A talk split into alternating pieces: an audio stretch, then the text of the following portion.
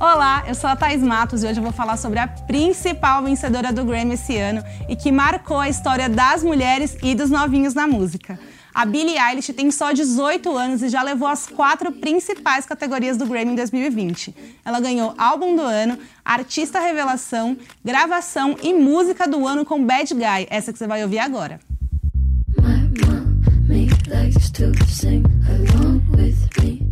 Mas não é só isso. Ela foi a primeira mulher a ganhar todos os prêmios na mesma noite e também a artista mais jovem a conseguir isso. E antes dela, só o cantor Christopher Cross, em 1981, tinha feito o mesmo. A Billie Eilish ela tem um jeitão esquisitão, com umas roupas largas, cabelo colorido e uma estética de terror nos clipes. E mesmo assim, ela foi a principal artista de 2019. Ela ganhou tudo agora, mas começou a cantar desde cedo em um coral de Los Angeles. Quando ela tinha 13 anos, ela gravou Ocean Eyes, uma música escrita pelo irmão Phineas, e viralizou meio sem querer no SoundCloud. Mas por que uma cantora de só 18 anos e um único álbum é tão representativa da nova geração? Esse é o Semana Pop e eu explico o fenômeno Billie Eilish. A Billie é uma espécie de rainha do pop sussurrado da geração Z. A voz dela não tem um estilo tão performático de querer mostrar que canta pra caramba. Quando ela canta, é quase sempre no sussurro. Mas essa não é uma tendência tão atual, você pode estar pensando aí em casa. O João Gilberto já cantava assim nos anos 50 e para ficar no pop, a Selena Gomez fazia esse vocal mais contido nos anos 2000. Mas a Billie ela foi além dessa voz sussurrada e transformou o álbum em uma experiência sensorial. Ela mistura música com sons variados. E se você prestar um pouquinho mais de atenção, vai perceber que as músicas parecem aqueles vídeos de ASMR, aquela técnica de captação de ruídos relaxantes que são como uma cosquinha no cérebro. Mas não é só o som da Billie que é diferentão. A gente já falou aqui no G1, no começo de 2019, que ela era uma espécie de Marilyn Manson da nova geração é que as músicas, os clipes e o Instagram dela são muito macabros, parecem até filmes de terror.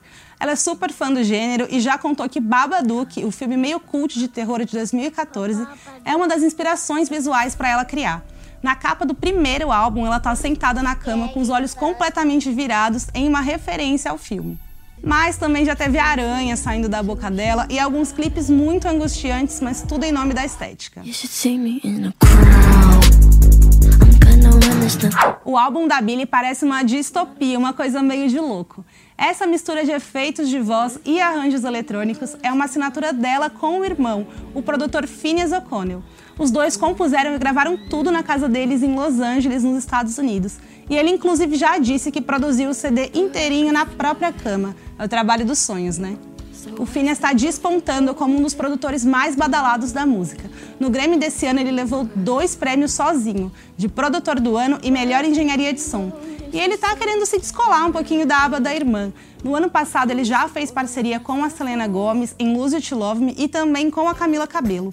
Agora ele está assim trabalhando em mais um álbum da Billie, mas também em música solo e da Demi Lovato. Então presta atenção que você ainda vai ouvir muita música nesse estilinho dele. A Billie nasceu em 2001 e é muito uma garota do seu tempo. Ela fala abertamente sobre saúde mental, um tópico que está em alta no pop atual. Ela já disse que teve depressão, ansiedade e que se mutilava. E isso é claro que aparece nas letras dela. Uma das mais impactantes se chama Zene. Nessa letra ela fala sobre o Xanax, um remédio para tratamento de ansiedade que está sendo usado por muitos jovens como droga recreativa. Ela diz que os jovens estão drogados demais para ter medo e canta que não precisa mais tomar o tal do Zene para se sentir melhor. O clipe foi dirigido por ela e também tem esse visual característico da Billie, meio macabro que eu já falei. A verdade é que não tem como não notar a Billie Eilish. Ela tem uma estética aí para ficar na linguagem jovem, bem marcante e faz parte da construção desse ícone que ela virou. O cabelo agora tá com a raiz verde, mas ele já foi azul, roxo, turquesa. O cabelo colorido é inspiração para os fãs dela e teve gente especulando até que as pontas verdes da Demi Lovato também eram inspiradas na Billie ela tá sempre com umas roupas muito largas e coloridas. E esse estilo marcante não é por acaso. Ela disse numa entrevista que gosta de se vestir de um jeito diferente do resto das pessoas para causar esse estranhamento mesmo. Por causa desse estilo autêntico, ela costuma ser convidada para desfiles de moda e para fazer anúncios de grife. E foi justamente durante uma campanha no ano passado que ela explicou que a escolha da roupa vai muito além da moda. Ela disse: Eu nunca quis que o mundo soubesse tudo de mim. É por isso que eu visto roupas grandes e folgadas. Ninguém pode ter uma opinião porque não viu o que está por baixo. E como boa representante da geração Z, ela é muito fã de cultura pop, e isso é claro que influencia a música dela.